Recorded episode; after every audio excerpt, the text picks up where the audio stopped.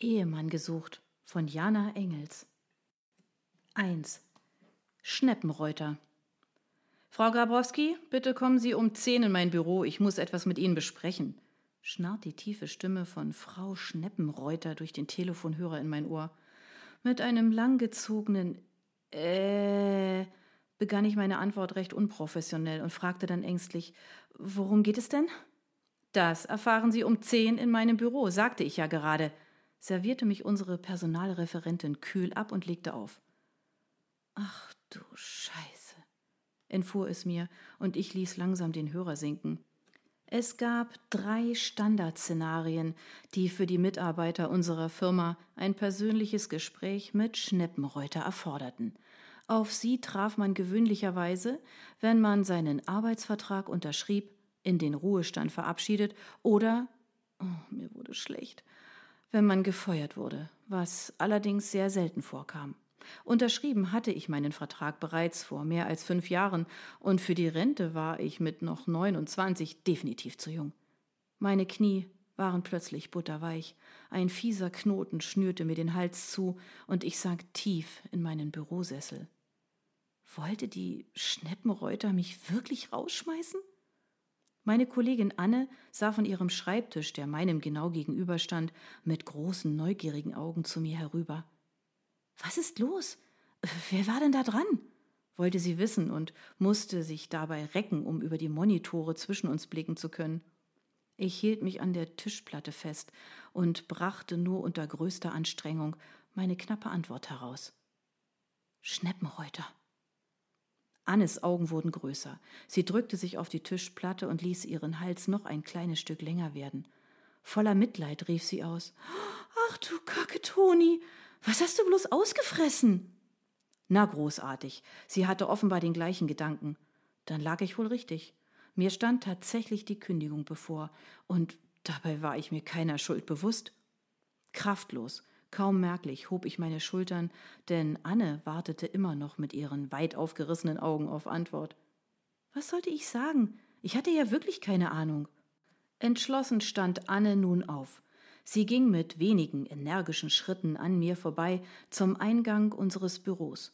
Rasch schloss sie die Tür, kontrollierte noch einmal, ob sie auch wirklich zu war, und lief zurück zu ihrem Schreibtischstuhl. Mit beiden Händen griff sie die Rückenlehne und fuhr den Stuhl rasant zu mir herüber. Unmittelbar vor mir stoppte Anne, setzte sich auf den Stuhl und war mir plötzlich so nah, dass sich unsere Knie berührten. Mit ungewöhnlichem Druck legten sich ihre Hände um meine Schultern, als sie eindringlich auf mich einsprach. Es hätte mich keineswegs verwundert, wenn meine besorgte Kollegin mich im nächsten Augenblick auch noch geschüttelt hätte. Antonia Grabowski, denk nach. Ist in den letzten Tagen irgendetwas Ungewöhnliches passiert?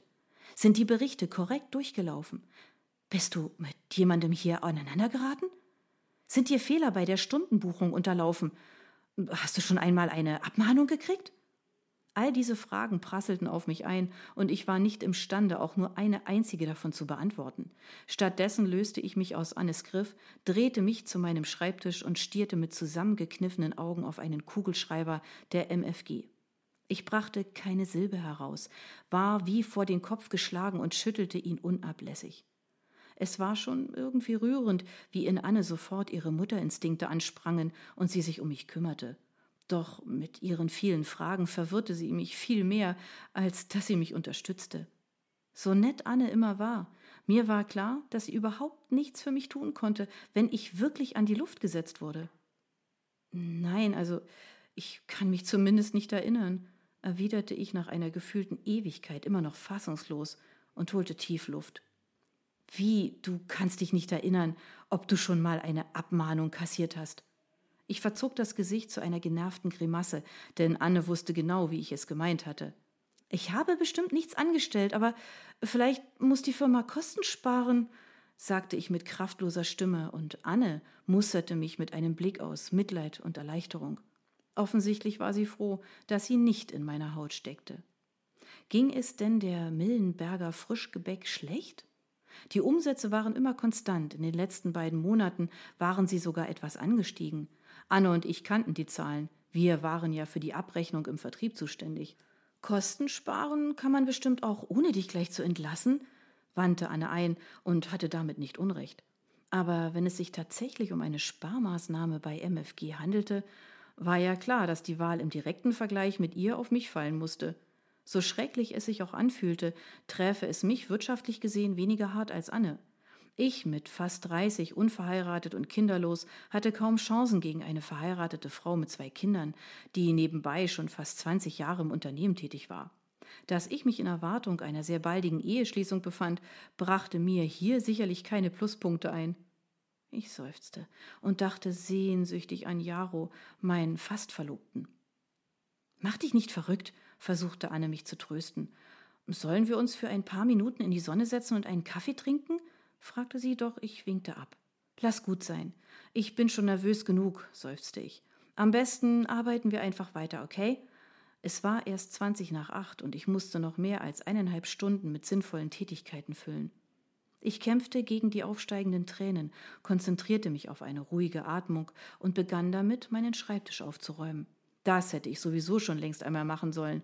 So hat jedes Elend auch seine gute Seite, dachte ich. Anne rollte mit dem Stuhl zurück an ihren Platz und begann erneut geräuschvoll Zahlen in den Computer zu tippen. Viertel vor zehn machte ich mich auf den Weg zu Sabine Schneppenreuter. Die Personalreferentin der MFG Bielefeld hatte ihr Büro in der dritten Etage unter dem Dach des sehr alten Firmengebäudes. Dort oben gab es zwar noch einige kleine Abstellräume sowie einen Konferenzraum, der niemals genutzt wurde, weitere Büros gab es aber nicht. Sabine Schneppenreuter brütete jeden Tag allein dort oben über ihre Arbeit. Und der Ausdruck brüten passte derzeit wohl im wahrsten Sinne des Wortes. Der Juni begann in diesem Jahr mit sehr warmen und trockenen Tagen. In den unteren Etagen ließ es sich noch gut aushalten, doch unter dem Dach staute sich die Hitze. Mit hängendem Kopf und heftig pochendem Herzen quälte ich mich jede einzelne der Treppenstufen hinauf. Immer wieder blieb ich stehen, hielt mich am Handlauf fest und atmete die mit jedem Schritt schwerer werdende warme Luft ein. Oben angekommen, brauchte ich einen Augenblick, bis sich meine Augen an die Dunkelheit gewöhnt hatten. Der Flur des Dachbodens hatte keine Fenster, aber die Tür zum Personalbüro stand offen und ließ etwas Tageslicht hinein. Zaghaft, fast lautlos, schritt ich über den Teppichboden, atmete tief durch, bevor ich anklopfte, dann trat ich ein. Sofort erfasste ein kräftiger, warmer Luftzug den leichten Stoff meines Kleides, ließ ihn nach oben flattern, so dass ich reflexartig in eine Monroe-Pose fiel und ihn mit den Händen gegen die Oberschenkel presste. Sabine Schneppenreuter saß wie verbarrikadiert hinter ihrem klobigen Schreibtisch zwischen einem mächtigen Urwald aus Grünpflanzen. Das schräge Dachfenster über ihrem Kopf war weit geöffnet und von draußen drang munteres Vogelgezwitscher herein. In den Ecken summten zwei Ventilatoren vor sich hin.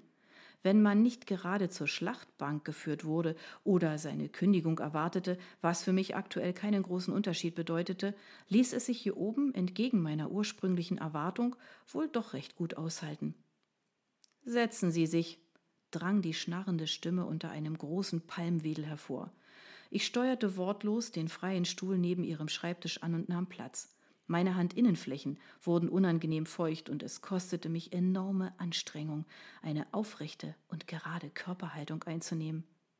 Ich faltete die Hände, legte sie auf meine zitternden Knie, die sich kaum beruhigen lassen wollten, und starrte die Vollstreckerin an. Frau Schneppenreuter war schon mindestens fünfzig. Die grauen Haare trug sie in einer Hochsteckfrisur.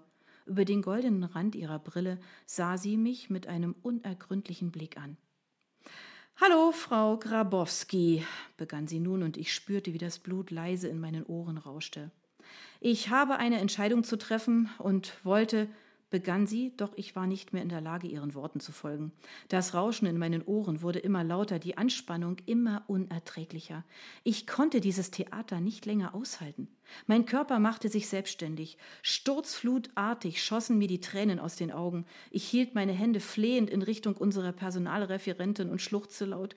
Bitte, schmeißen Sie mich nicht raus. Bitte, bitte nicht. Ich arbeite wirklich sehr, sehr gerne hier. Und Außerdem habe ich bald Geburtstag und dann will ich mich verloben und ganz schnell heiraten. Wie soll ich das denn alles schaffen, wenn ich mich um einen neuen Job kümmern muss? Ich schlug die Hände vors Gesicht und wimmerte herzerweichend. Als ich endlich wagte, Frau Schneppenreuter wieder anzusehen, schob sie mir wortlos und mit diesem Blick, den ich immer noch nicht deuten konnte, eine Kleenex-Box rüber. Hastig griff ich danach, zog dabei den Inhalt fast vollständig heraus, entschuldigte mich immer wieder und schluchzte weiterhin wie auf der Beerdigung meines Großvaters. Schnippenreuter? sagte nichts. Geduldig wartete sie, bis ich mich ausgiebig geschneuzt und die Tränen notdürftig getrocknet hatte. Dann hielt sie mir einen kleinen Papierkorb hin, damit ich meinen stattlichen Rotzfahnen Müllberg entsorgen konnte. Vielen Dank für Ihre offenen Worte, sagte sie schließlich in sehr mildem Tonfall, worauf ich meine Unterlippe weit nach vorn schob und mit einem lautstarken Schniefen antwortete. Mit Gewalt unterdrückte ich einen erneuten Tränenausbruch. Frau Garbowski, setzte unsere Personalreferentin erneut an. Ich kann Sie beruhigen. Sie werden nicht rausgeschmissen. Ich habe nicht vor, irgendjemanden zu entlassen. Wirklich nicht. Durch meinen tränenverschleierten Blick glaubte ich sogar für einen Augenblick den Anflug eines Lächelns um ihre Lippen erkennen zu können. Nicht? fragte ich verdattert und wagte kaum zu atmen.